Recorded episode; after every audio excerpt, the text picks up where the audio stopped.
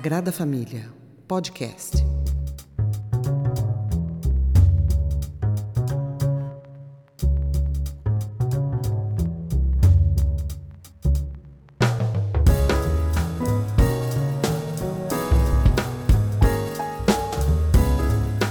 Olá, esse é o 50 podcast do Coletivo Sagrada Família. Meu nome é Felipe Victor, estou aqui com o camarada Cristiano José. Já depois de um tempo, né? Em nos falarmos as urgências materiais desse mundo pandêmico e caótico, né? Exato. Nos impediram aí de, de fazer algumas reuniões, mas sem dúvida alguma era necessário finalizar esse ano de 2021, esse turbulento ano de 2021, uh, ah, com uma tentativa, mais uma, né, entre tantas, de análise uh, dos movimentos políticos, sociais, econômicos do Brasil e, de alguma maneira, também pensando isso no cenário internacional, haja visto que né, nesse mundo globalizado tudo se conecta, tudo tem suas relações. Análise de conjuntura com os professores Cristiano José e Felipe Victor Lima. Então, boa noite, camarada. Como é que está? Salve, Felipe. Boa noite. Cara, você sabe que esse esse período aí que a gente ficou sem gravar, é, tudo bem, é verdade, você tem razão. É, as, as urgências materiais e tal. Mas há, há talvez aí uma, uma espécie de paralisia epistemológica, né? Eu, eu pelo menos estava me sentindo assim. É, eu, assim, a imagem que, que, eu, que, eu, que eu traria para expressar isso você já viu aquele filme, né? O The Kingdom of the Heavens. Já. Que trata lá da, da tomada de Jerusalém pelo Saladino. Sim. Aí tem uma cena lá quando os caras derrubam a parte da muralha ali, é o, é o portão de São Jorge, né? Assim. E, e aí os caras ficam lutando nas ruínas, né? Uhum. E aí uhum. vem aquela câmera de cima, né? Então os caras se mobilizam ali, efetivamente, né? O exército cruzado e o, e o exército muçulmano. Muçulmano, a Yúbida, né? E eu acho que a gente estava, desde o último podcast, um pouco nessa situação, porque as coisas entraram num, num looping, né? Mórbido, Sim. que nada se resolvia tal. É, mas eu acho que para essa conversa que a gente vai ter hoje, novidades surgiram, temos aí algumas questões no, no cenário nacional, na, no cenário latino-americano, internacional. Acho que a gente pode articular um pouco essas ideias e fechar bem esse ano aí. Não, sem dúvida. Até porque 2022 promete. Será é, que vai ser sim. um ano atípico? Estamos em ano atípico. Eu acho que dentro das circunstâncias atuais é um ano típico, né? 2022. Aliás, eu acho que nós temos um absurdo, né? Tipicamente absurdo, né? 2013 já foi um absurdo, 2014 foi uma uma síncope, né? E eu acho que a gente vem num movimento de é, vários sobressaltos, né? Nos últimos anos, sem dúvida o mais escandaloso deles, as eleições de 2018, e que se agravaram pelo próprio desenrolar, né? Do governo Bolsonaro, se é que dá para chamar isso de governo e, obviamente, somado às questões de pandemia, né, todo o avanço uh, do pensamento, né, esse pensamento proto-fascista no Brasil. Uh, eu, eu, eu, tenho, a gente obviamente usa muito o termo fascista, mas eu, eu costumo dizer, brinco muito com os meus meus interlocutores, né, principalmente os alunos, que é até uma injustiça com os fascistas italianos porque eles eram mais interessantes, né? do que esses que tem aqui hoje. É... E quando eu digo mais interessante, no sentido de, de construção de projeto de Estado e tudo mais, é... concordemos ou não, né? havia uma inteligência ali, né? É, de suscitar Oi? mais interesse, né? no sentido bem etimológico. É, exatamente. Né? É, é, chega a ser doloroso é, você, às vezes, vê um tipo de comparação é, porque não há debate hoje em dia, né? Ao contrário, é a negação do próprio debate, né? O fascismo ele tinha um, um, lastro ali de alguma maneira é, que hoje você estudando você compreende isso, né? Dentro de outras matrizes ideológicas se construíram ao longo do 19 e tudo mais, o próprio nazismo.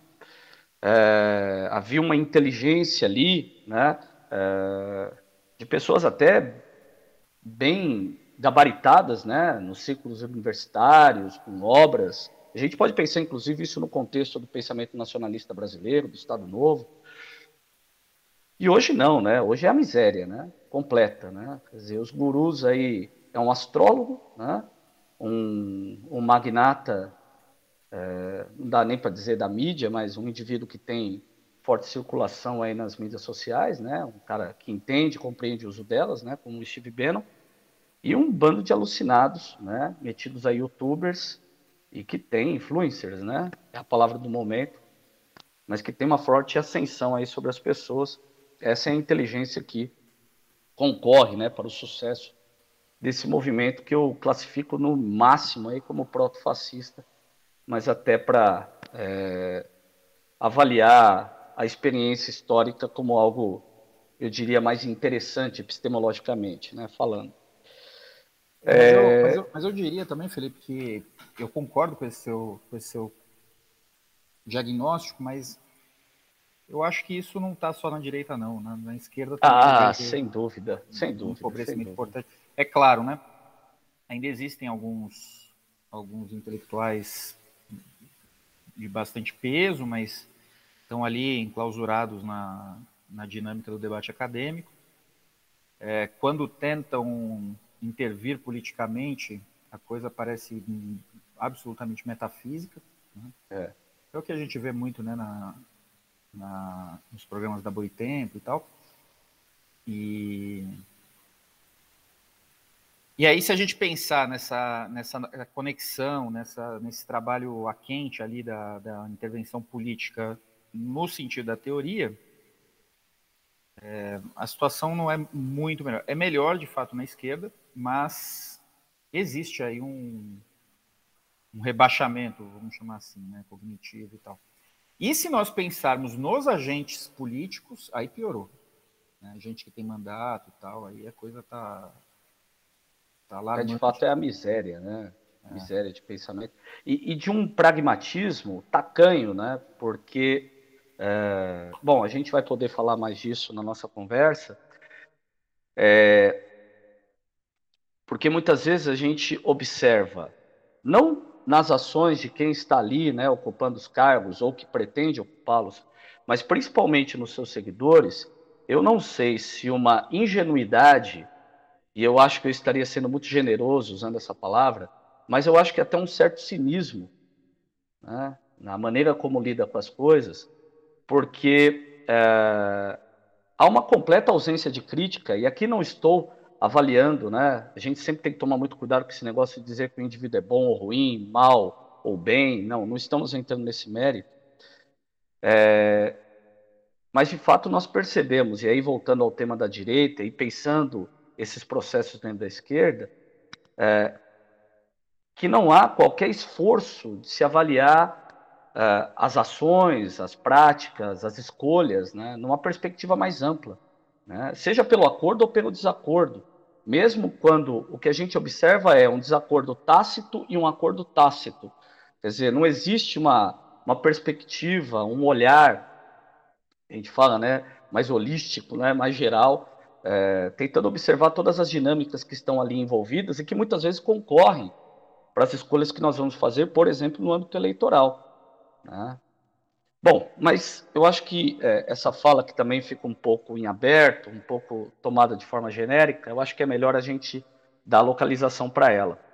Bom, é, camarada, é, eu acho que o tema do momento, considerando a proximidade né, da data, é sem dúvida alguma, e a gente pode começar por aí, depois desdobrar para outros temas, essa aliança, né, para muitos improvável, ainda que para nós não surpreenda tanto, né? quando eu falo não surpreenda tanto, não no sentido de que ela não nos cause sensação, mas também não nos faz cair da cadeira, né? como gastos assustados, nada disso. Né? Ela tem suas lógicas, essa aliança entre, provável aliança entre Lula e Geraldo Alckmin. E por quê? Né? Uh, e aí já, já me permite iniciar o bate-papo, porque há um tempo atrás é, nós falamos de alguns temas, por exemplo, da ideia de um projeto de PSDB ampliado, né? não no sentido do partido estrito, né? mas do PSDB como né, um, algo mais amplo, né? que se articula com mídia, com setores do capital, com a burguesia, uh, e que tinha um projeto, né? e que talvez fosse esse o projeto para 2018, não dado certo, mas que se reavivaria, né? ou tentava ganhar força, por exemplo, nas ações do Moro enquanto ministro contra o Bolsonaro, né, inclusive com a saída dele do governo, e aí toda uma tentativa né, de se colocar o Moro novamente em evidência como herói, né, o paladino da, da moral dos bons costumes, né, a, a mídia se empolgou, vendo ali uma oportunidade de derrubar o Bolsonaro, a coisa não veio, né, é, e de repente o Lula reaparece no cenário, de fato, parece bagunçar esse projeto do PSDB ampliado. E, de repente, falávamos há um tempo atrás de um Lula lavajatista. Né? E, curiosamente, né, esse Lula lavajatista, esse possível Lula lavajatista, né, é, hoje senta com um dos nomes ligados a esse mesmo PSDB, que disputou as eleições de 2018, que fez críticas severas ao Lula, que o chamou de ladrão, isso e aquilo, e hoje está aí como provável vice do Lula.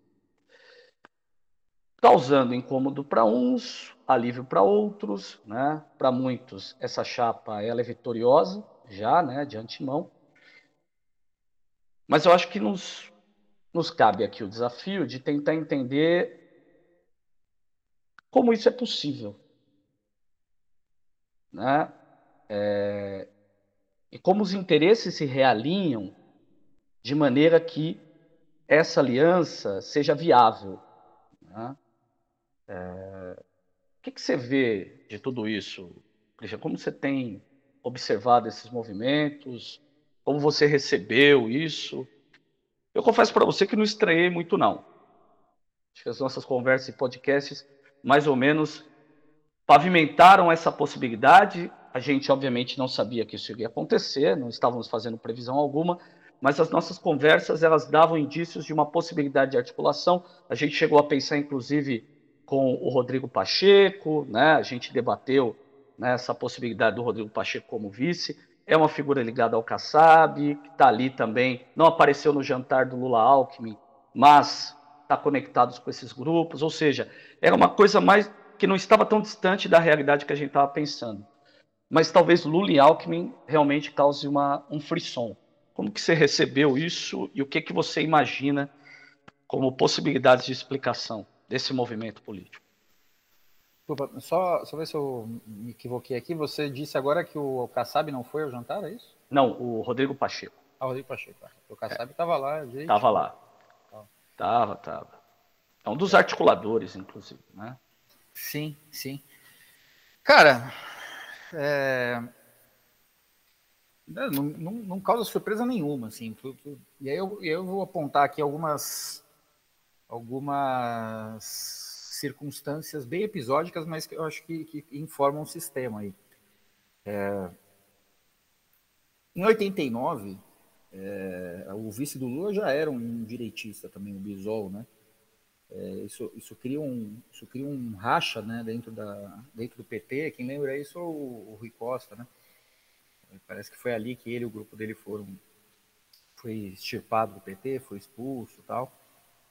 É, isso em 1989. É, Lembrar que o Rui Costa disse que não vai abandonar a candidatura Lula nesse momento, né? ao contrário, mesmo com a aliança atual. Claro, claro. Acho legal também a gente explorar um pouquinho essa, essa posição do, do, do, do PCO. É, bom, mas aí eu, eu sugeriria também, claro, aí a gente pensa no Zé de Alencar, uma série de figuras, é, Ciro Nogueira, né, Renan Calheiros, José Sarney, é, esses são aliados que não são de ocasião, né, são, são aliados é, já consolidados do Lula e do PT. Então eu não sei de onde que as pessoas tiram que isso é algo que está rompendo com algum tipo de lógica. Muito pelo contrário, está confirmando né? um, padrão que vem desde os anos 80. O,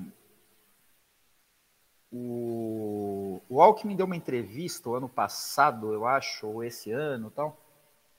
Essa coisa da, da pandemia deu, diluiu um pouquinho né, nas fronteiras temporais, a gente não sabe mais. Né? Mas não importa. É uma, uma entrevista relativamente recente dele com o Marco Antônio Villa, e escutando ali as posições dele e tal, a gente percebe o quê? Né? É, um animal político muito semelhante, por exemplo, um requião. Né? É, e o Alckmin ali, eu me, eu me recordo bem dessa, de, dessa, da forma como ele aparece ali na entrevista, é, um sujeito que estava fora da vida partidária. O Marco Antônio Vila até o apresenta dessa forma. o que, que você está fazendo e tal? Ele ah, voltei a dar aula, sou professor, né, continuo filiado ao PSDB, mas estou distante. Ele tinha tomado aquela aquela banda lá do, do Dória tal.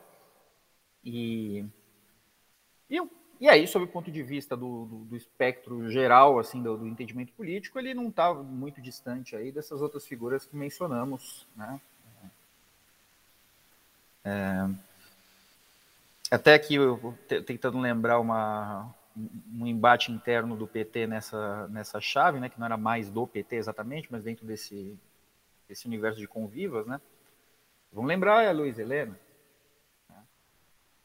Ela ali era a força, ou, a voz revoltada, a voz radical, e, e o PT era, era, a face conservadora, disciplinada, responsável. Tal, né? Então, assim, não, não, não é possível haver surpresa. A única coisa que, a única surpresa possível é porque existe uma, uma simbologia do muito localizado em São Paulo por conta das disputas majoritárias que esses caras tiveram. O Alckmin chegou ao segundo turno com Lula, 2006, né, se não me engano. É, venceu o PT várias vezes né, nas eleições aqui é, estaduais, enfim. Né. Então, esse, esse antagonismo eleitoral, que não necessariamente é um antagonismo histórico, ideológico e tal. Né? Ou seja, Alguns estão sugerindo que o Alckmin, né, como quadro PSDB, está indo à esquerda, acho que não. Né? Acho que ele está onde sempre teve e o PT está onde sempre esteve. É, tudo, tudo no lugar certo. Né?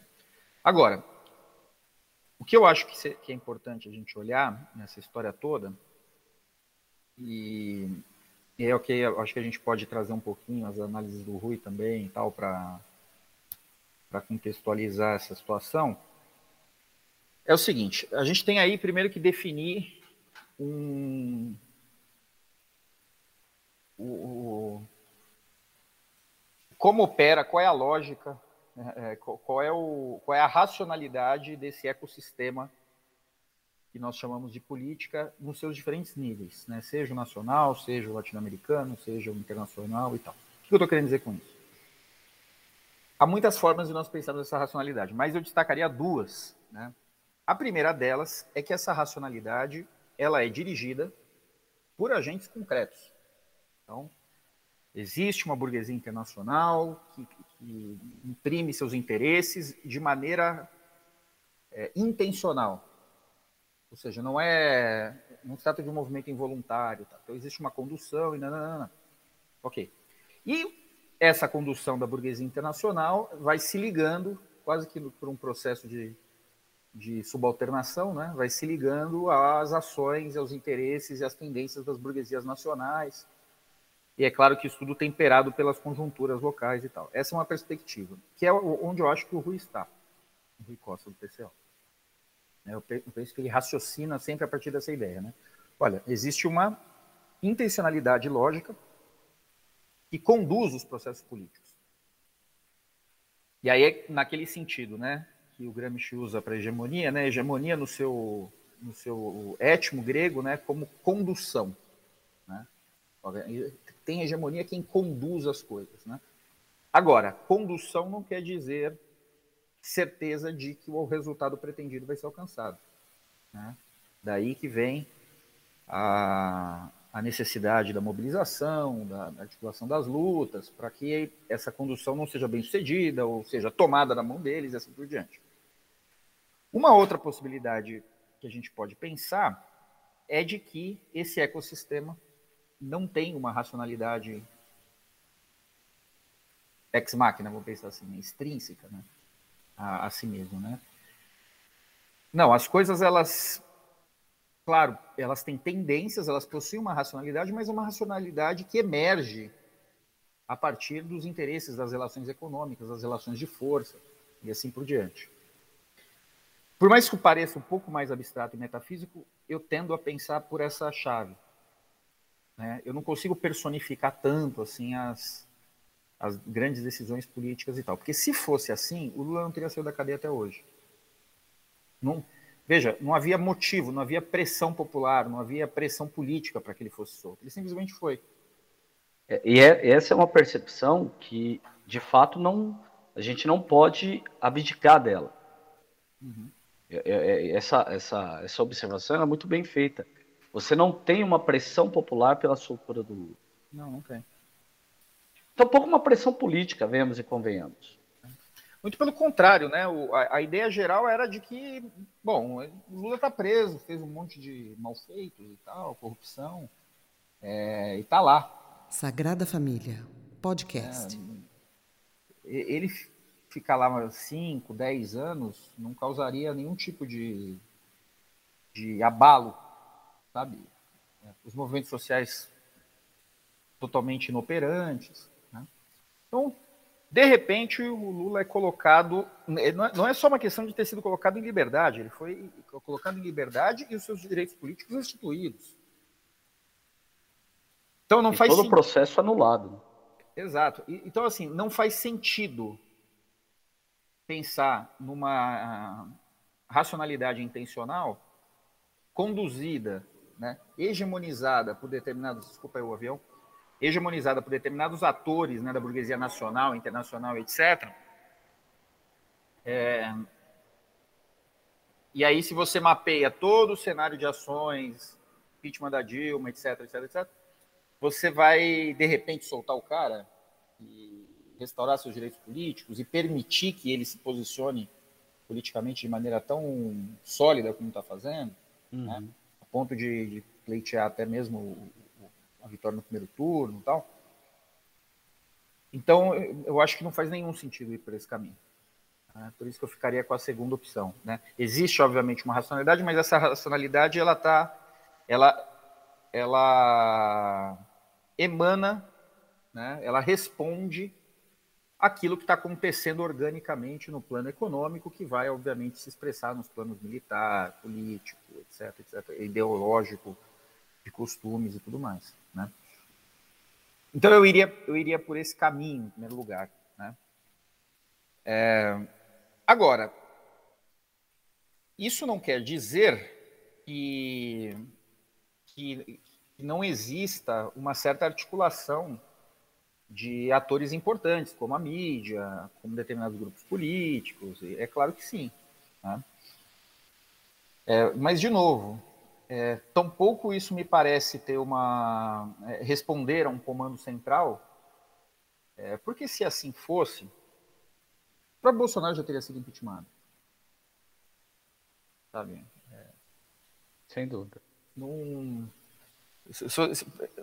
independente do que pensemos dele, né, uma coisa a gente precisa reconhecer: o sujeito ele, ele recebe oposição da Folha, do Estadão, da Globo, etc., desde o primeiro dia de governo. Uhum. Né? Então, assim, é, vamos retroceder um pouquinho, né? Ah, o PIG, não sei o quê, derrubou a Dilma, derrubou o PT, etc, etc, etc. É... Pô, por que, que não derrubaram o Bolsonaro, então? É. é. Porque não conseguiram derrubar o Bolsonaro. A, a, expressão é essa, né? Uhum. Porque o sujeito está lutando dentro de, dessa estrutura bastante desfavorável a ele, com certeza, mas ele está lutando e e lançando mão de todos os recursos possíveis, né? desde ameaças até grana mesmo, injetando grana onde ele acha que é uhum. importante, etc, etc. E os caras não conseguiram derrubar. Não derrubaram porque não conseguiram derrubar. Né? Eu acho que isso é importante para a gente pensar o, as possibilidades de 22, porque, voltando aqui um pouco na leitura do, do Rui e tal, é, ele está indo na seguinte lógica, né, de que o, o Alckmin é um cavalo de Troia e a burguesia não vai deixar o Lula ganhar, se deixar ganhar não vai deixar assumir, se deixar assumir não vai deixar governar. Eu pensei nisso também. Ele se converteria no novo Temer numa tentativa de realização do projeto 2018. Mas não dá muito trabalho isso? Não era, não era só melhor deixar o Lula sem. Só que ele por político? si mesmo não ganha, né? Ele não, por si mesmo não ganha, né? Mas tudo bem, não, não é, pensa comigo. Se fosse isso, e aí a gente tem que colocar todo o trabalho do, do impeachment no, nessa história. Sim, sim, claro. Né? Não era mais fácil deixar o Lula preso ou deixar o Lula pelo menos inelegível, que já estava, uhum. não fazia mais nada impeachment o Bolsonaro e deixar o caminho aberto para o Moro, para o Dória, para os caras deles, era muito mais fácil. Agora, botar um cavalo de Troia para o Lula ganhar e depois derrubar. E de... Entende? E outra, derrubar o Lula não é a mesma coisa que derrubar a Dilma. Exatamente. Não, isso tudo é. Não faz é... sentido. Não faz sentido. A, a, o que eu quero dizer é. é o, que eu, o que eu penso nesse sentido é que uh, essa leitura ela é possível. E eu concordo com você quando você diz que, olha, é, é um trabalho hercúleo que leva muito mais tempo, desgasta o processo político, sem contar o fato de que você não está derrubando uma ilustre desconhecida. Está derrubando uma entidade política né, consolidada. Né? Não que isso, né, dados os últimos anos, não que isso seja capaz, né? Eu acho que a gente já perdeu algumas dessas ilusões de mobilizar a população a ponto de parar o país, porque aparentemente a população não para. Agora, é, por outro lado, é, faz sentido imaginar né, a burguesia que sonha com figuras como Alckmin, né, pensando no Lula, ele, na verdade, né, é, conduzindo aí esse, esse, essa figura aí do cavalo de Troia para dentro do governo. Mas eu, eu concordo que é, é bizarro o movimento, né? ainda que seja possível pensar nele, e sem contar que a dificuldade é infinitamente maior do que a que eles encontraram em 2016. Quer dizer, isso pensando de maneira muito otimista, claro. Né? É, não duvidemos aqui dessas, da, da, capacidade desses grupos, mas de toda maneira me parece bem improvável. Eu, eu, eu acho que a coisa passa por um. A coisa é, é um tantinho diferente. Eu usaria como principal referência teórica para pensar essa história o banqueiro lá, o André Esteves. Ao da famosa entrevista vazada, né? Exatamente. Vazada entre aspas, né? Exatamente. Esses vazamentos são ótimos. Exatamente. É, eu, eu, eu, penso o seguinte: o que a gente chama de burguesia brasileira, tal, né? Quem é essa burguesia? Né? Eu, eu, eu, eu entendo que essa, a burguesia é aquele cara ali, entendeu? O, o, no sentido de ser um representante e tal. É, eu acho que a coisa opera para esses caras mais ou menos da seguinte forma. Primeiro, não importa quem está lá. Não interessa. Pode ser o Lula, pode ser o Bolsonaro, pode ser o Saci Pererê, pode ser o Romário, pode ser quem for. Né? A questão é, as engrenagens continuam trabalhando a nosso favor? Esse é o ponto. Né? Por que eu estou falando do André Esteves? Porque tem um determinado momento ali que ele começa a falar do, do, do cenário para 22 e tal. Ele fala: olha, então, se o Lula ganhar, tá tudo bem, porque o Banco Central é nosso e tal, tá tudo ok. É, se o Bolsonaro ganhar, também tá tudo certo. Ele fala umas besteiras, né? Dá uns, uns soluços na bolsa, mas a coisa tá indo. Né? Tem, o, o Guedes não tá, tá fazendo o que precisa fazer lá, etc. Ou seja, o que importa nessa história é, são os presidentes da Câmara e do Senado. Quem importa é o presidente do Banco Central. Né? Quem importa é o ministro da Economia. Essa gente importa. Né? O presidente, para eles, não faz nenhuma diferença. Eu acho que, assim, agora tentando fazer um exercício um pouco, um pouco em retrospectiva, da, ah, mas por que então que esses caras é, financiaram eventualmente ou deram a senha né, para o golpe de 2016 e tal. Porque ali havia uma, uma, uma situação de, de uma conjunção de impasses políticos, econômicos, recessão batendo, etc. E os caras não enxergaram habilidade política na Dilma Rousseff no seu staff para tirar o, o jipe do atoleiro. Né? E aí, claro, né, se soma um quarto mandato, né, uma certa, uma certa, é, como eu diria, uma, um certo acúmulo, né, de, de desgastes em, em, assuntos diversos e tal. Então, tudo isso se junta, se articula e, e depõe. Mas não se trata de um interdito, sabe? Ideológico, que, que responda a um projeto político, né? Não queremos mais o PT. Não, importa quem vai ser. A, a, prioridade desses caras, o que esses caras estão olhando é quem vai para quem vai para o Ministério da Fazenda, né? O tal Ministério da Economia, quem vai para o Banco Central, quem vai para a Câmara, quem vai para o Senado, essa, essas posições chaves. Né? O presidente ele pode atrapalhar alguma coisa? Eu acho que eles estão pulando do barco do Bolsonaro porque eles estão percebendo que o Bolsonaro está atrapalhando demais. Né? Não é só mais uma coisa né, jocosa ali, meio infantil e tal. Atrapalha demais. Então tudo bem, tem que trocar, a gente tem que botar gente que seja minimamente previsível. Né? E o Lula é minimamente previsível. Então, se ele chegar com 50% mais um, ele vai ganhar. E qualquer instabilidade só é pensável se ele tomar decisões que contrariem essas engrenagens, coisa que ele jamais fez. Né? Jamais fez.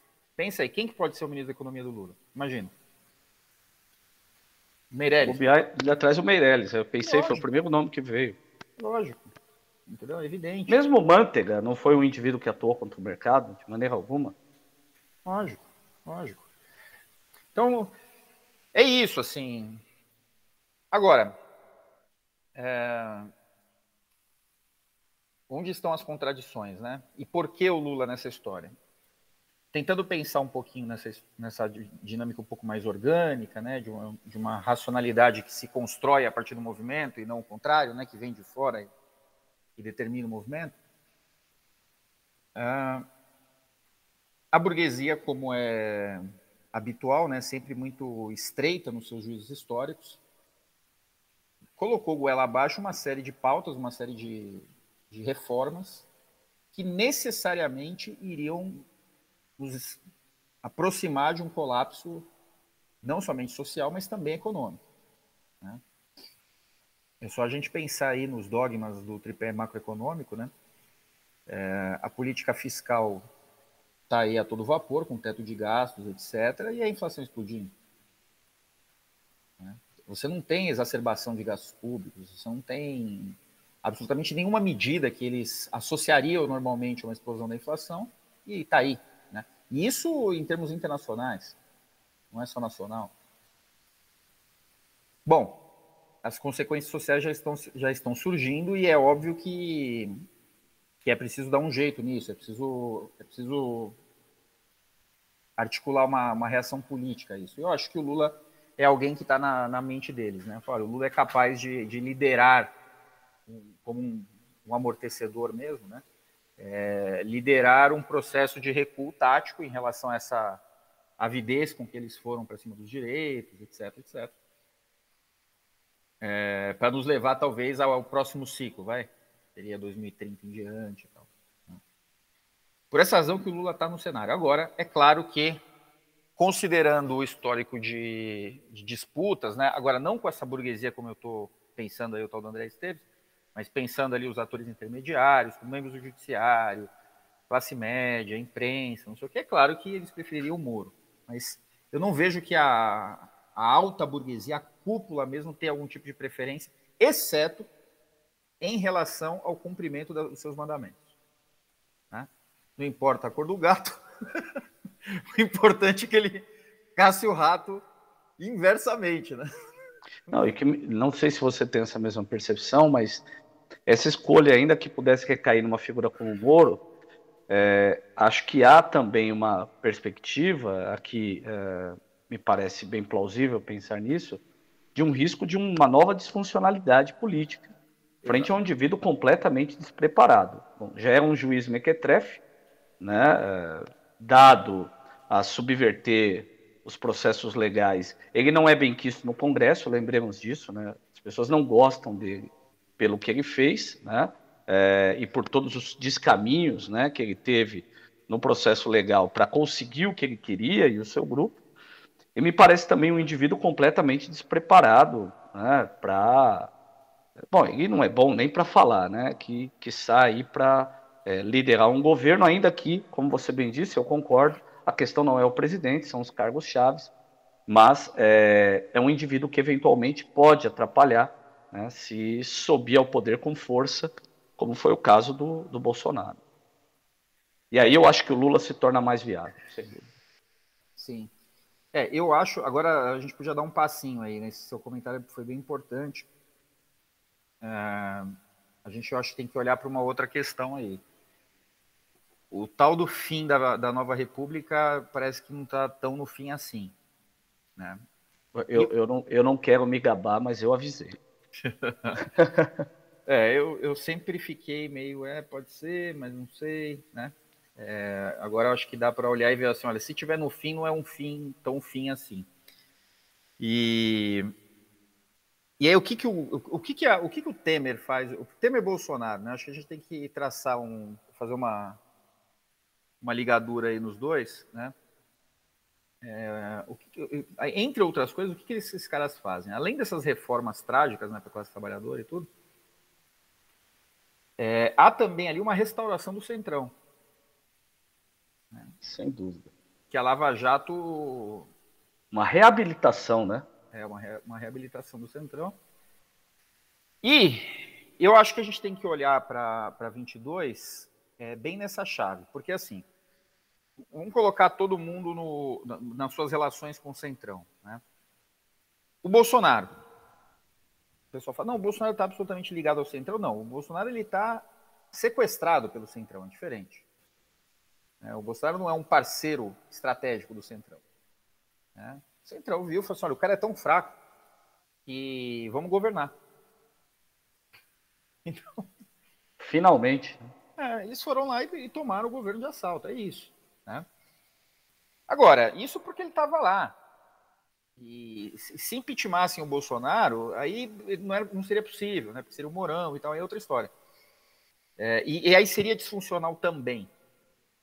Né? Seria disfuncional também. Pensar o, o Moro.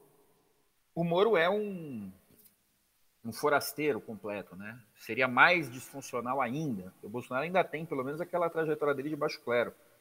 Mas o Moro é um estranho no ninho completamente, né? Então como que vai ser isso, né? É, agora, quem que é o, camarada, né, o companheiro que que os conhece muito bem e que ele conhece e que, e que, em que, e que eles conhecem também tão bem. É o Lula. Né? É o Lula. E, e, não somente o Lula, né? O Lula e todo o STF, né? É, e são relações antigas, né? São relações de 30 anos, 40 anos, né? Lula, Gleisi, é, o Zé Eduardo Cardoso, Zé Dirceu, todos eles. Né?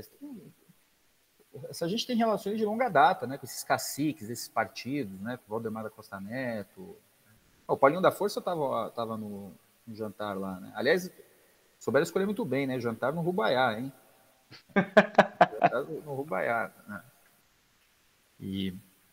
Então, é, é, interessante, só um, um comentário, né? É, acho que na última manifestação que tivemos na Paulista, é, mais ou menos no espaço ali onde estava localizada próximo ali ao van do MASP, eu acho que estava a galera do PCO e tinha um, um, uma outra galera ali, e num dos, dos carros que estavam ali sobe o Paulinho da Força e começa a falar, e a galera é, vai e xinga. Né? E agora você comentou a presença dele, eu não me recordava, mas é fato. Quer dizer, é, não é surpreendente que ele esteja lá, né, dentro dessa composição que provavelmente agora a gente vai começar a tentar entender melhor, é, mas me parece que as pessoas também não compreendem que é, o Paulinho da Força não se trata de um problema para o Lula. Uhum. Né? Quer dizer, é, é, é, um pouco voltando àquilo que eu estava dizendo lá no começo. As pessoas, elas muitas vezes, elas assumem posições por acordo ou desacordo tácito, sem avaliar exatamente aquilo que elas estão apoiando. Se elas estão apoiando uma figura, há de se compreender que figura é essa. E quais as conexões que ela tem e o que ela é capaz de fazer para assumir a posição que ela está almejando. Né? E nada do que o Lula está fazendo agora, como você bem colocou, e eu acho que a gente já vem dizendo isso já algum, né, alguns podcasts, nada surpreende. Exato. E, bom, é, tudo isso para chegar onde, né? Para chegar na, na perspectiva que, que o PCO tem, tem levantado aí há bastante tempo já e tal, de que havia há um caminho de luta que articulava o Lula livre, o fora Bolsonaro, o, as ações antigolpistas, pensando toda esse, essa sequência de eventos de 13, 14 para cá. É, tudo isso poderia se materializar, ganhar densidade política com a campanha do Lula, né? E aí, atualmente, a crítica mais acerba que o pessoal vem, vem a fazer é que a presença do Alckmin desidrata esse, esse processo. Né? É, aqui, a, a discordância para mim é, é clara. É, não entendo que não entendo que a candidatura Lula signifique uma uma ação contundente contra essa onda golpista, né? Eu acho que o significado é um pouquinho mais profundo.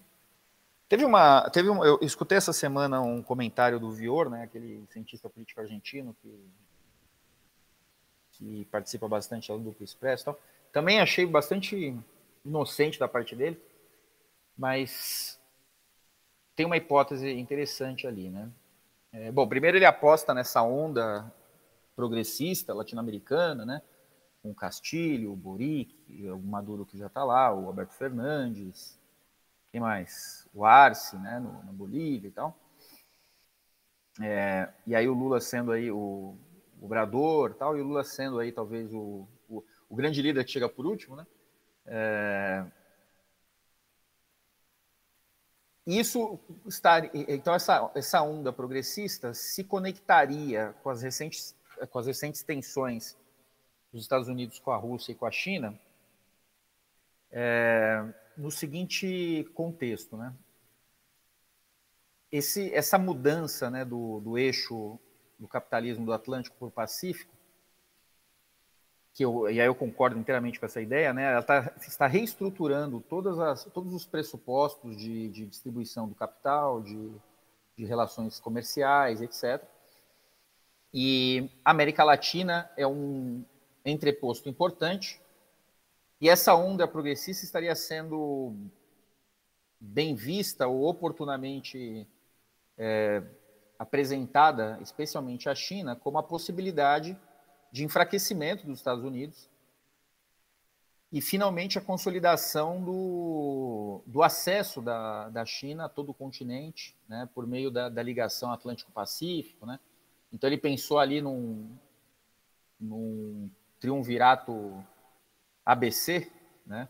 Argentina, Brasil e Chile, com, com a vitória do Lula e tal, é, formando ali um bloco, um relacionamento estreito ali, especialmente com a China, no enfraquecimento com os Estados Unidos. Né? Bom, eu já acho isso demasiado sofisticado e, e além de bastante otimista.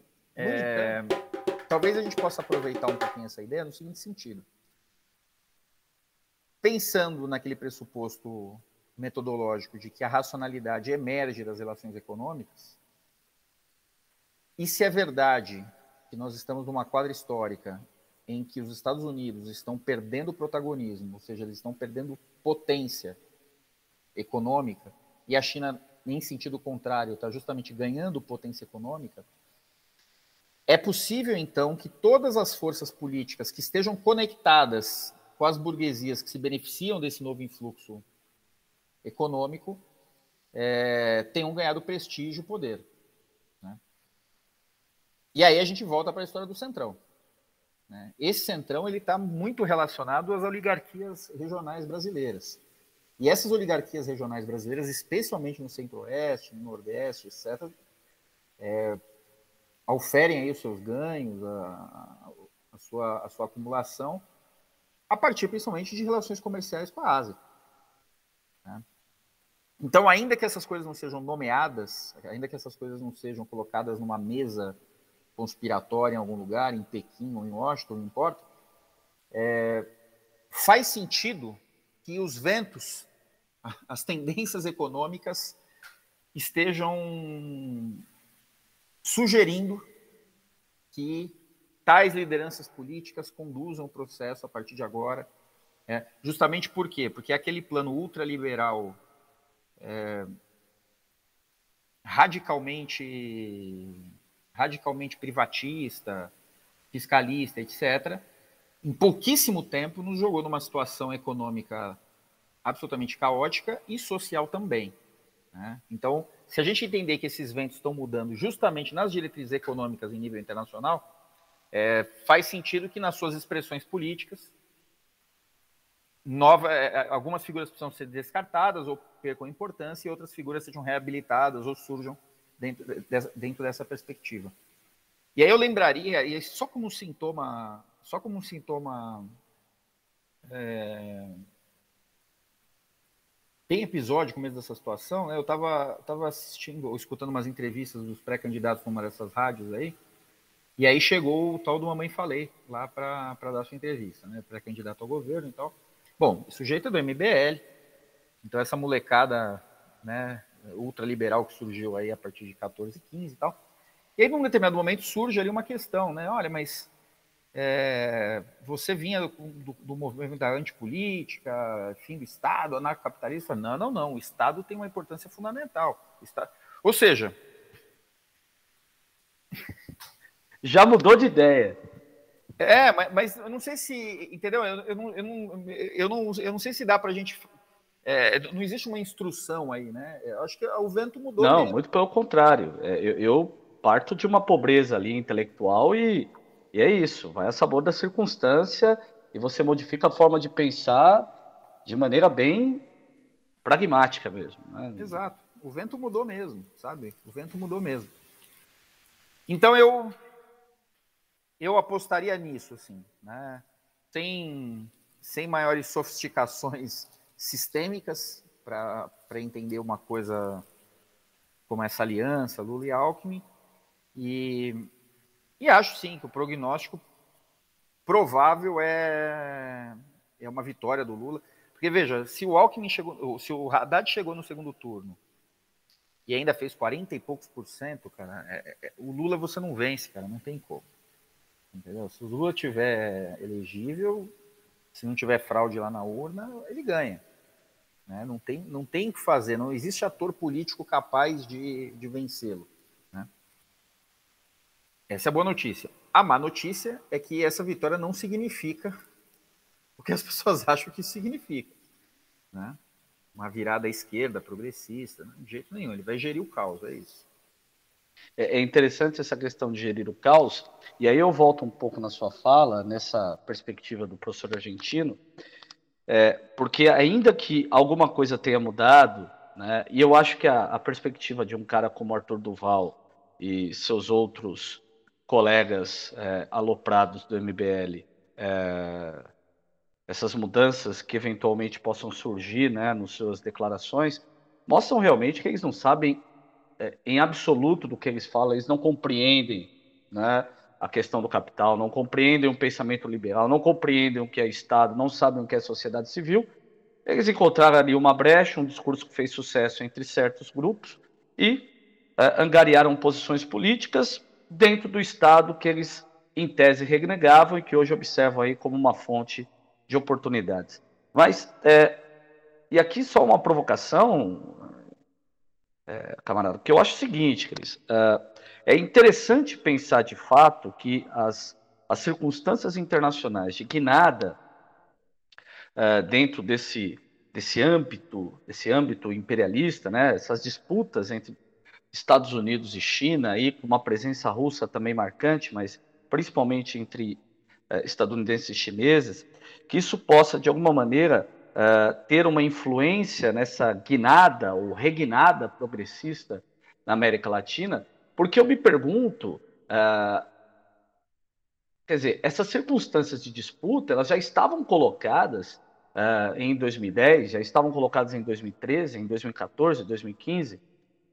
e aí, obviamente, fica quase inevitável a questão, uh, será que a China, em 2015, 2016, admitiu que esses golpes, esses movimentos à direita na América Latina ocorressem? Quer dizer, ela observou uma vantagem ali. Né? Porque se a sua presença chinesa né, fosse tão relevante, e lembremos, quem está no poder nos Estados Unidos nesse momento é um Barack Obama, né? quer dizer, são os democratas.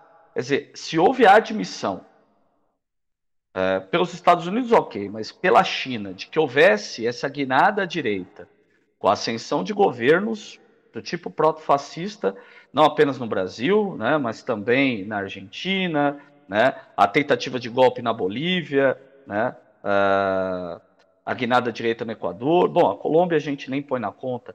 É, e agora, uma reguinada, por assim dizer, uma rearticulação para um setor progressista. Quer dizer, esse movimento me parece um pouco estranho também.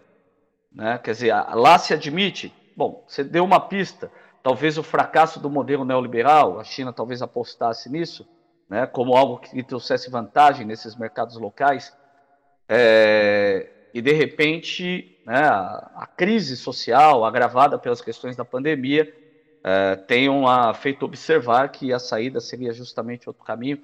Mas eu confesso que eu tenho, é, me parece uma explicação mais do, do, que otimista, é quase uma torcida da parte dele, né? É, e de outros tantos a gente sabe, né?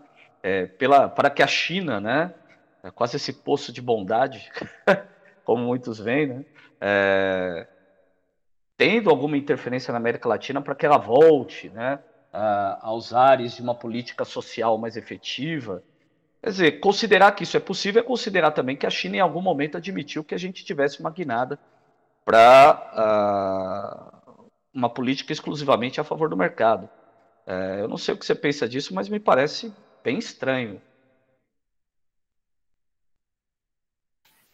Eu acho que a gente precisa tomar cuidado com um certo cacoete que eu vejo muito nas análises, não, que é interpretar as ações ou possibilidades de ações macropolíticas da China segundo o ethos norte-americano.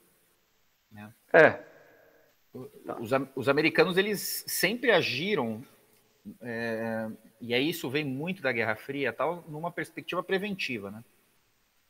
Então, ah, existem relações do João Goulart com a China e com a União Soviética, derruba, né? Ah, existem existem proximidades ideológicas e tal do Allende com derruba, entendeu?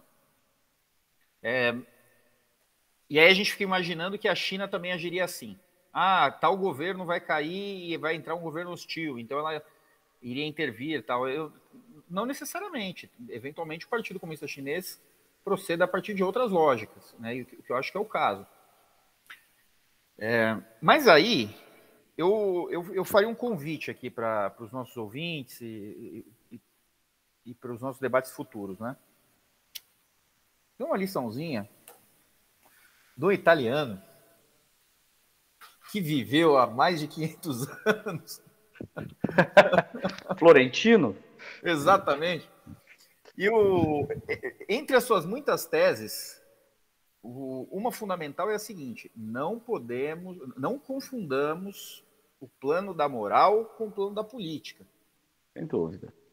Isso é importante, tá? Porque veja, já está já tá assentado na, na história da filosofia que nós temos duas ontologias, né? Tem a ontologia. Só para esclarecer alguns que estejam desavisados, estamos falando de Maquiavel, tá? Sim, sim. é, já está consolidado na história da filosofia, desde lá do, do, do, velho Platão, que nós temos duas ontologias, né? Tem a ontologia da natureza, a ontologia dos homens, né? O que o Lukács chamaria de ontologia social, tal. É, bom, qual que é a diferença entre elas? Né? A, a, ontologia da natureza não tem escolha, é um mecanicismo. Né? Então as coisas seguem ali a lei de causa e efeito, portanto, não existe responsabilização moral, porque não existe o arbítrio, não existe a escolha, não existe a ponderação.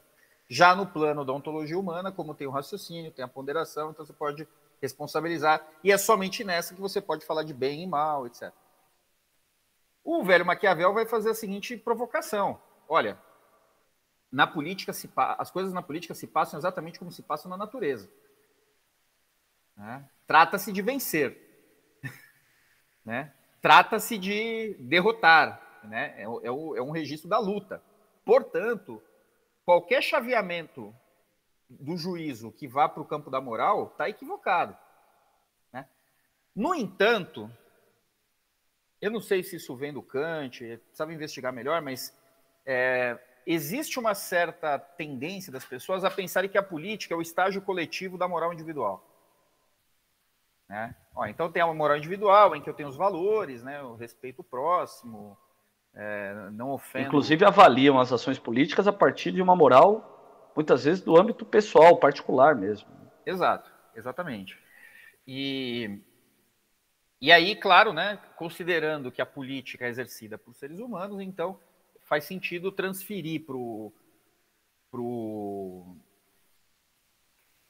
código de, de conduta, né, o, o manual de, de boa execução política, a, as mesmas normas que eu teria ali para a ação individual e tal, né, no, no, âmbito privado.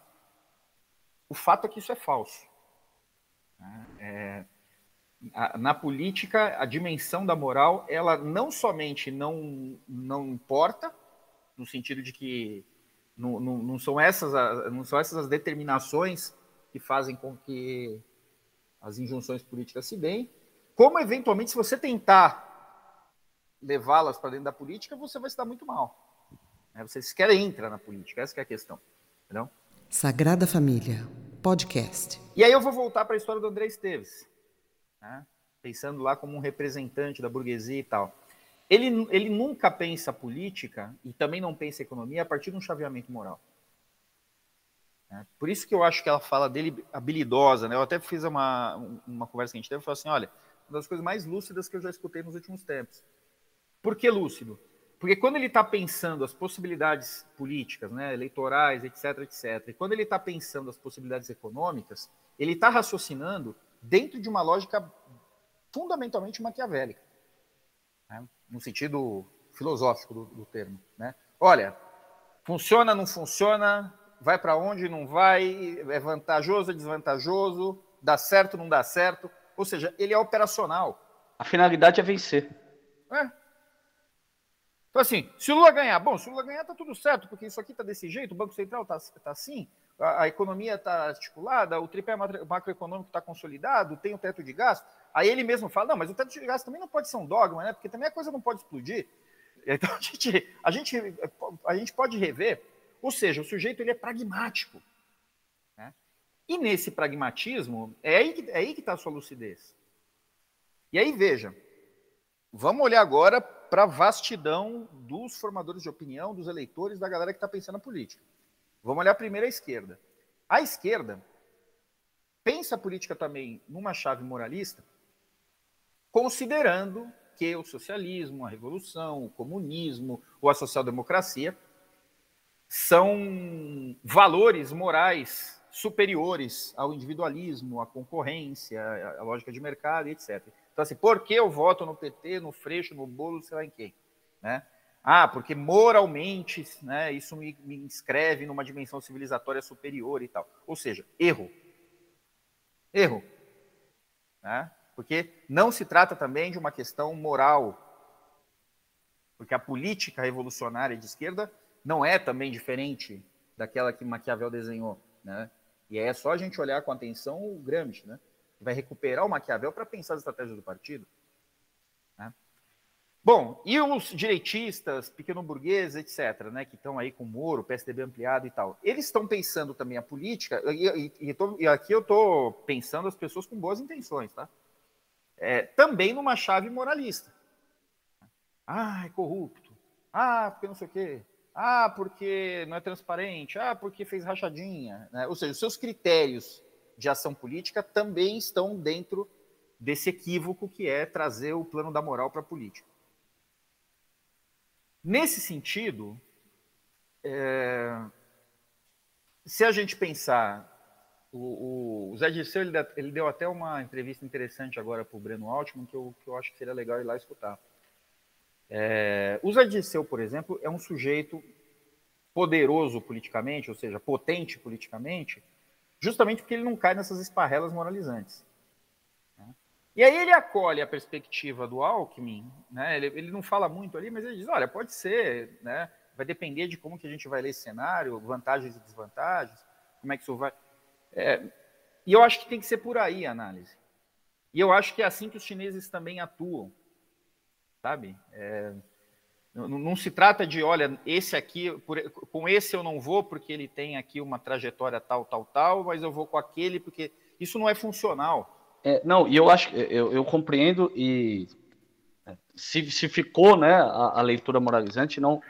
O que eu quero dizer é exatamente isso, né? Quer dizer, é, nós temos uma perspectiva na esquerda brasileira de se olhar a China como a salvadora da pátria né, por conta de sua bandeira comunista, né, e aqui não vamos entrar no mérito se aquilo é um comunismo ou não, mas a questão é tá, o fato de ser conduzido por um partido X, né, a torna moralmente superior aos Estados Unidos, de maneira que as suas ações são legitimáveis, uhum.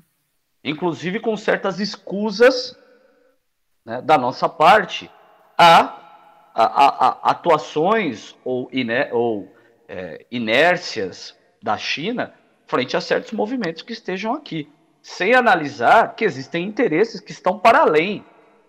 Né? É, quer dizer, no fim das contas, estamos falando de um império em construção e que, como você bem colocou, quer vencer. E vai fazer aquilo que é necessário. Uhum. É, é, é, é eu vejo a China muito nessa chave. Né? É, acho que faz todo sentido essa, essa questão que você está colocando. É, e aí, a gente, eu, eu, não sei se foi o Rui que falou isso, não sei agora, não me recordo exatamente quem foi, até peço desculpas aqui para não, por não conseguir dar o crédito adequado. Acho que foi o Rui mesmo. Quando ele fala, quando ele, quando ele lembra, bom, primeiro ele situa a geopolítica do Biden, né, muito mais agressiva e muito mais é, reacionária no plano internacional do que a do Trump. E aí ele lembra que todo o start. Que é uma marca dos democratas. Né? Exato, exato. E aí, e aí sim eu acho que não é um processo espontâneo e tal, mas isso de fato tem uma direção. E aí ele lembra que todas as ações de desestabilização do governo Dilma Rousseff é, se iniciam no governo Obama. Entende? Se iniciam e se finalizam, inclusive, né? 16 ele estava, né? É, exatamente, o Biden ali de vice e tal, né? O, o que é bastante sugestivo para a gente, porque vejam, é, vamos insistir um pouquinho nessa né, na importância desse ponto. Nós ficamos operando numa simbologia infantil, né? Ah, o Trump é um brancão, reaça, supremacista, republicano ele precisa sair, ele precisa sair, eu preciso colocar o, o, um democrata, especialmente com uma vice mulher e negra. É, e aí isso acontece. Bom, quando isso acontece, o fato concreto, né, a, a expressão política concreta é que nós temos uma, uma, uma estratégia geopolítica tão ou mais agressiva que a do Trump, né, e com exemplos concretos de ataques à classe trabalhadora no, no mundo inteiro. Né? No entanto, parece que isso submerge, porque afinal de contas é como se a esquerda tivesse fechado essa página. Temos os democratas lá e uma mulher negra como vice. E aí o Biden está velhinho. Nossa, já pensou se ela fosse presidente? Que legal. Né? É, é como se não estivesse acontecendo, efetivamente. Né? Aliás, é quase tratado como uma torcida, né? Exato, exato. E a mesma coisa provavelmente vai acontecer com o Bolsonaro. Né? Eu não diria o Moro, porque existe um ranço muito grande com o Moro, apesar que eu acho que muita gente ia ficar aliviada. Pelo menos não ia ficar assim, ah, será que vai dar golpe, não vai dar golpe tal. Mas vamos desenhar uma hipótese aqui, velho. Vamos imaginar que o Rodrigo Pacheco ganha a eleição. Né? Com certeza a esquerda ficaria super aliviada. Né?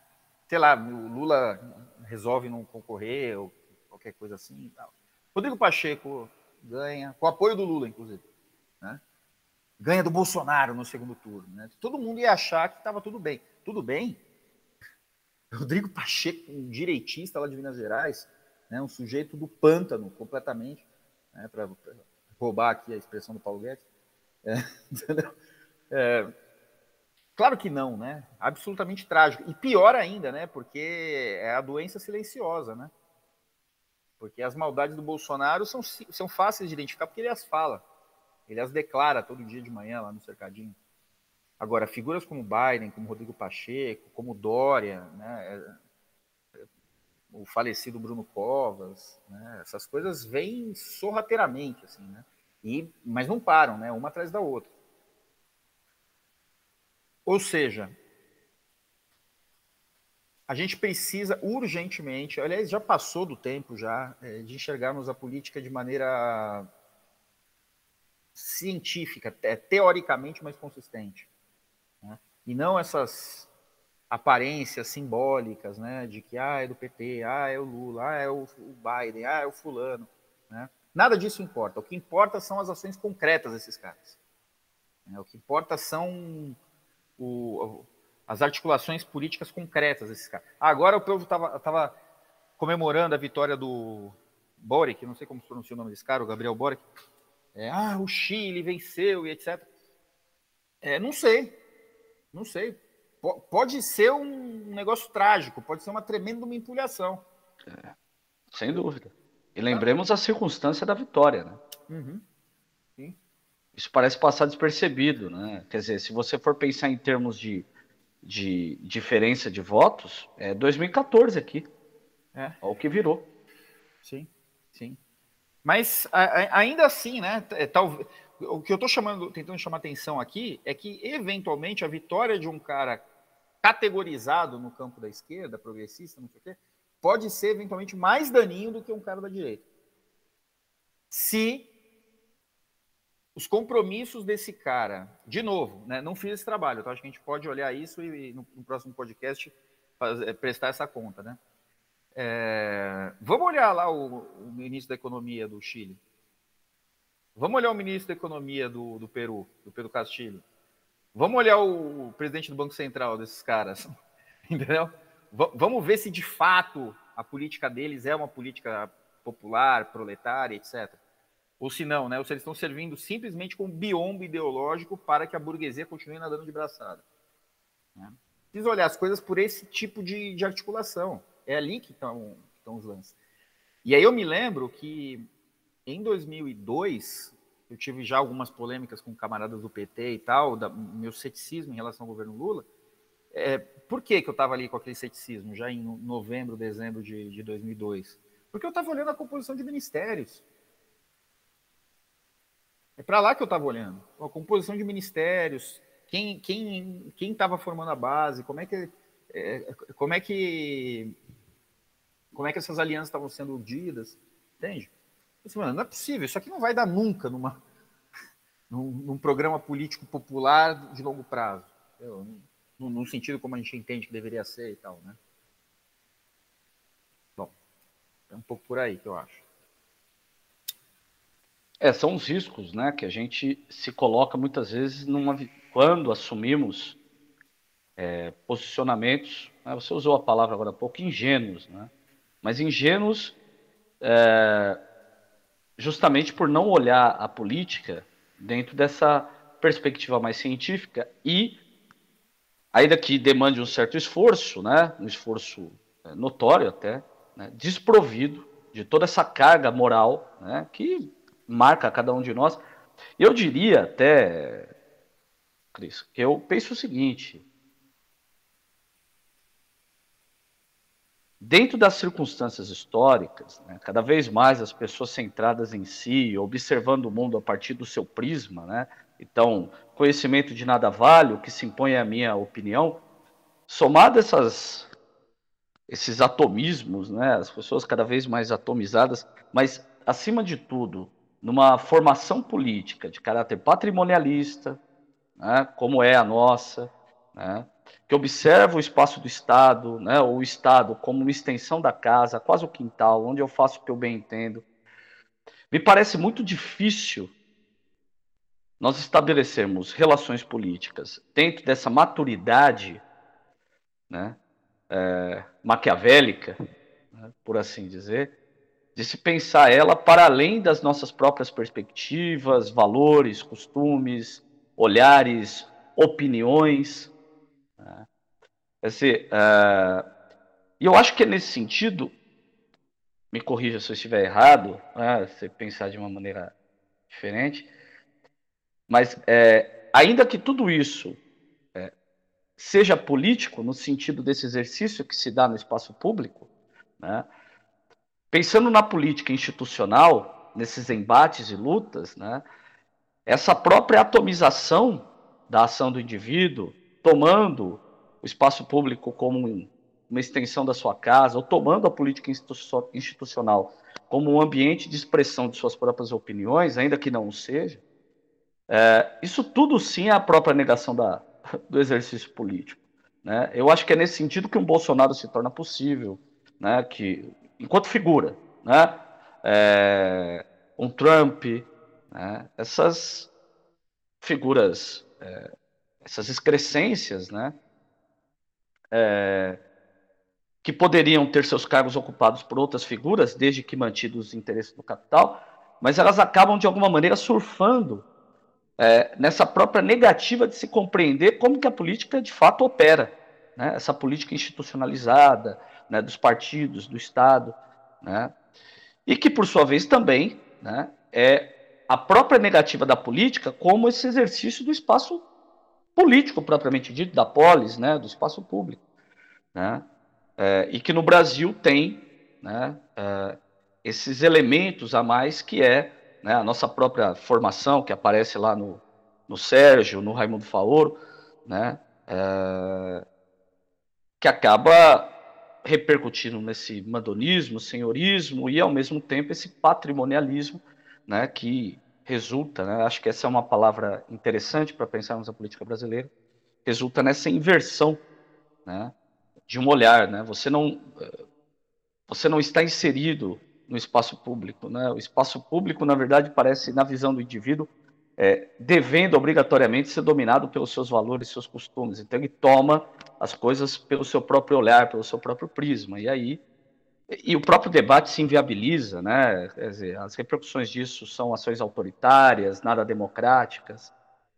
É, eu, eu, vejo um pouco também dentro da própria formação política e social brasileira, né? Essa impossibilidade, talvez, de analisarmos a política de uma maneira mais científica, né? Ou aproximarmos ela né, distanciarmos de um debate moral, como sugeria o, o queridíssimo florentino, né, o senhor Nicolau. Sagrada Família, podcast. É, exato, exato. É, eu não teria muito mais o, o que dizer a respeito disso, senão talvez chamar atenção para uma, uma desvantagem, talvez, que a gente possa reconhecer no Ocidente, é, que é a de, de, de estar vivendo uma série de experimentos ainda, né? É, experimentos de arranjo mesmo, né, das estruturas políticas e tal. É, já chamei atenção aqui a um deles, é, por exemplo, para nós, e isso para mim é um, é um, sintoma de ignorância histórica, perdão, é, existe um certo, uma certa proibição da, da articulação entre militares e, e instâncias de poder político, né? Bom, nada mais recente do que isso. Né? Se, se, a gente pensar a história humana, o, o sacerdote, o militar e o, e o, governante, se não são a mesma pessoa, é, estão em, em, íntima relação e por razões óbvias. Porque são três poderes importantes, fundantes né, da, das sociedades, dos grupos, das tribos, das nações, seja lá o que for. Né?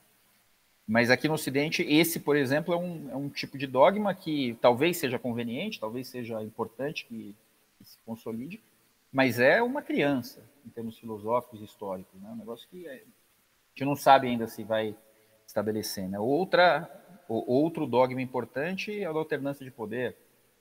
Né?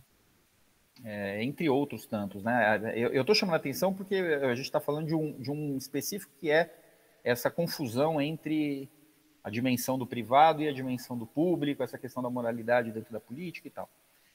É, quando eu falo uma certa desvantagem que o Ocidente está enfrentando nessa chave, é porque essas coisas não, não parecem ser importantes no, no Oriente. No Oriente parece haver muito mais clareza civilizatória em relação ao que fazer e como fazer. E por essa razão, que considerando essa conjuntura de caos e de acomodação, de mudança de paradigmas econômicos e tal, é, talvez seja essa a brecha definitiva para a bancarrota do Ocidente, no sentido de, de posse da hegemonia.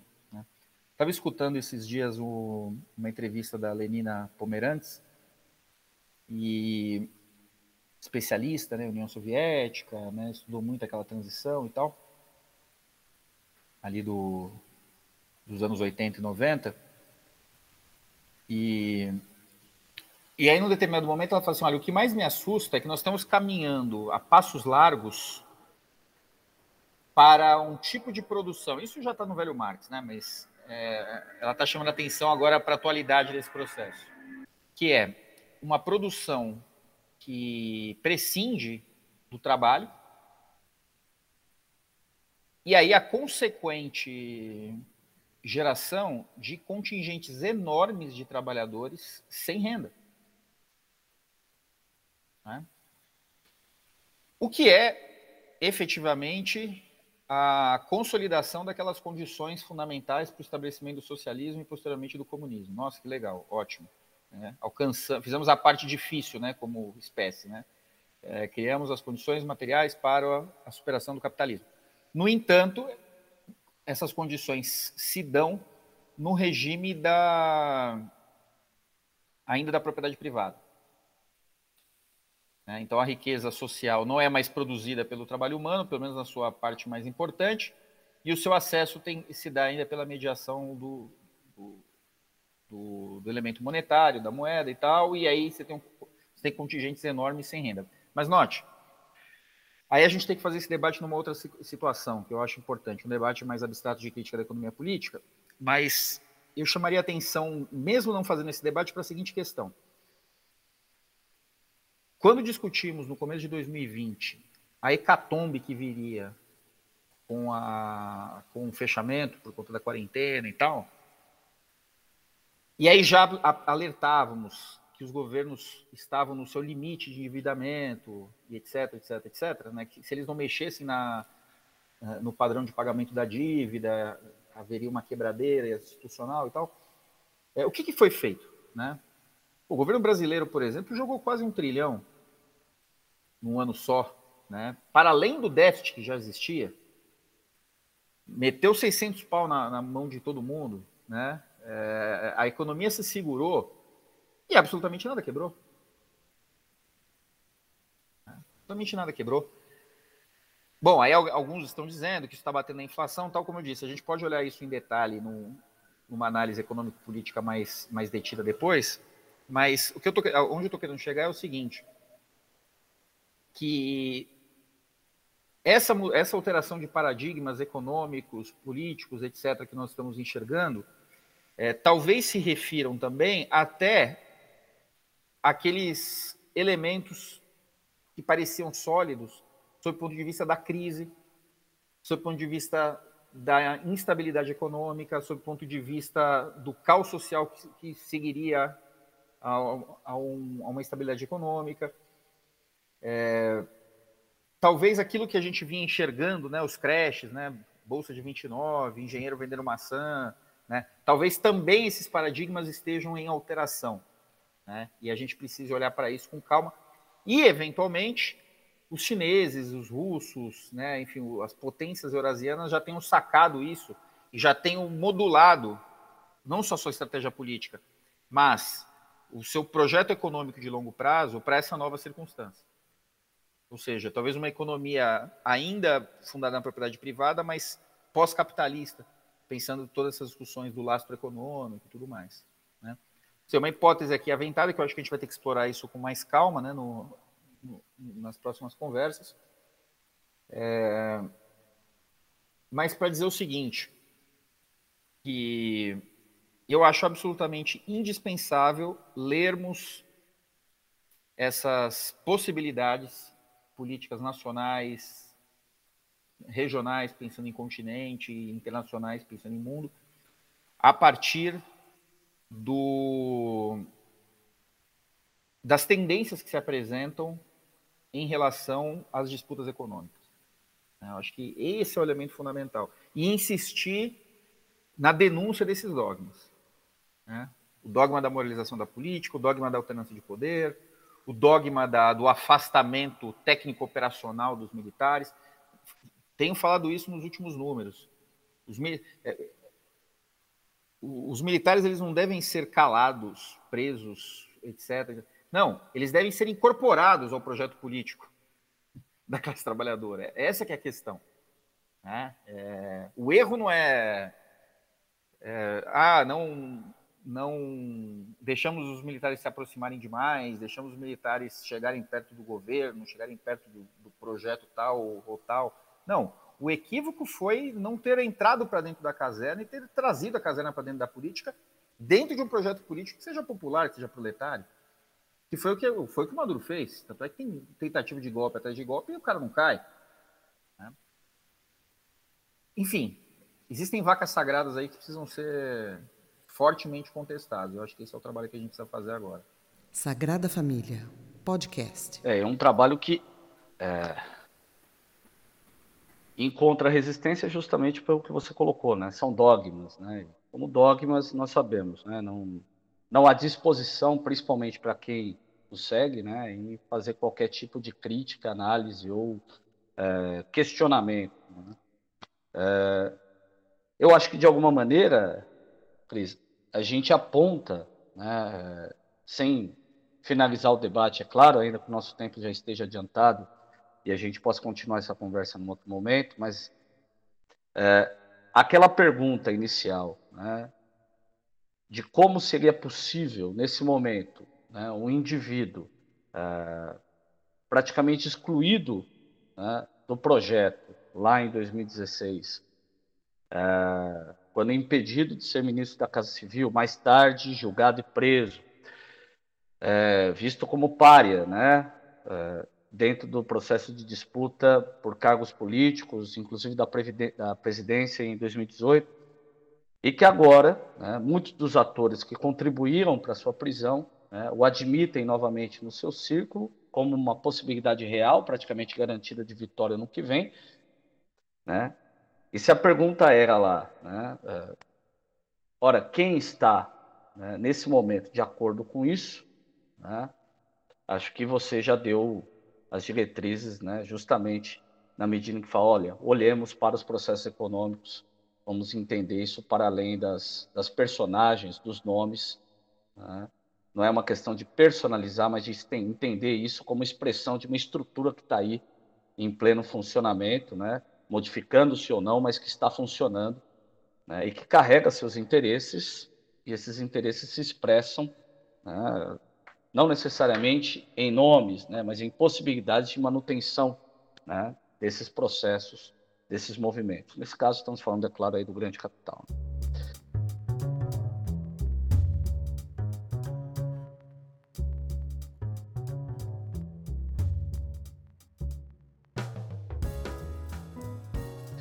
É, acho que a gente pode encerrar esse bate-papo por aqui hoje. Né? Acho que a gente é, trouxe. Se não trouxemos as respostas, criamos as questões, né? trouxemos as questões justas. Né? É, alguns problemas que os camaradas poderão refletir sobre. né, eventualmente trazer suas sugestões aqui para nós, né, inclusive para que a gente debata, prossiga nesse debate lá na frente. De fato, o ano 2022 vai ser um ano típico, né, como a gente disse, dos últimos tempos, mas essa tipicidade eu acho que vai, é, ela já tem um lastro de debate interessante, né, que formamos aí nos últimos dois anos, que principalmente neste último, né, que nos possibilitar talvez em compreender melhor os movimentos que resultarão, acredito eu, na vitória do Lula lá em outubro do ano que vem. É, uma última fala aí, camarada, para a gente encerrar. Não, não. Só agradecer por mais esse bom papo, nosso quinquagésimo podcast. É, parabenizar e agradecer a galera que contribui aí com a Sagrada Família, Douglas Germano, Ellen Fela, Daniel Plácido, Felipe, Victor Lima, eu, Cristiano. Cristiano José da Silva. José da Silva. E também os ouvintes, o pessoal que prestigia, que, que é, contribui conosco nas, nas repercussões e tal. Vamos descansar um pouquinho, né? Agora é, é período do, dos festejos cristãos. Sem dúvida. Então a gente, a gente aproveita para dormir até mais tarde. Sem dúvida. E As urgências materiais ainda existem, mas estamos né, no justo período de recesso. Sim. E mas sem dúvida o ano 2022 promete né, e que venham. Vamos ver se a gente bate aí a, o, o 70 o ano que vem. Eu acho possível, acho uma, acho uma boa meta. Uma, uma boa, boa meta. meta. Depois a gente dobra a meta, né? Como. Exatamente. Mas é isso aí, meu velho. Tamo junto, obrigado e até o ano que vem. É isso aí, então, camaradas. Agradecendo aqui novamente o papo com o camarada Cristiano, né? estendendo também os agradecimentos aos nossos camaradas de coletivo, ao Douglas, a Ellen, ao Daniel, e agradecendo a vocês, né? Completamos aí o segundo ano de trabalho, de análises, né?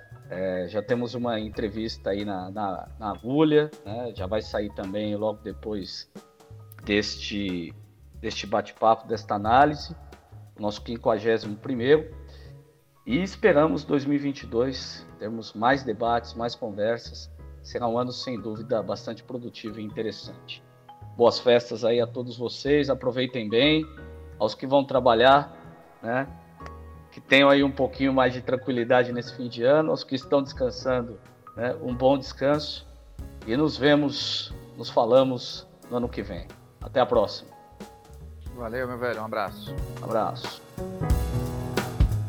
Escreva para nós pelo e-mail sagrada.família.podcast.gmail.com ou através dos nossos perfis nas redes sociais Twitter, Facebook e Instagram.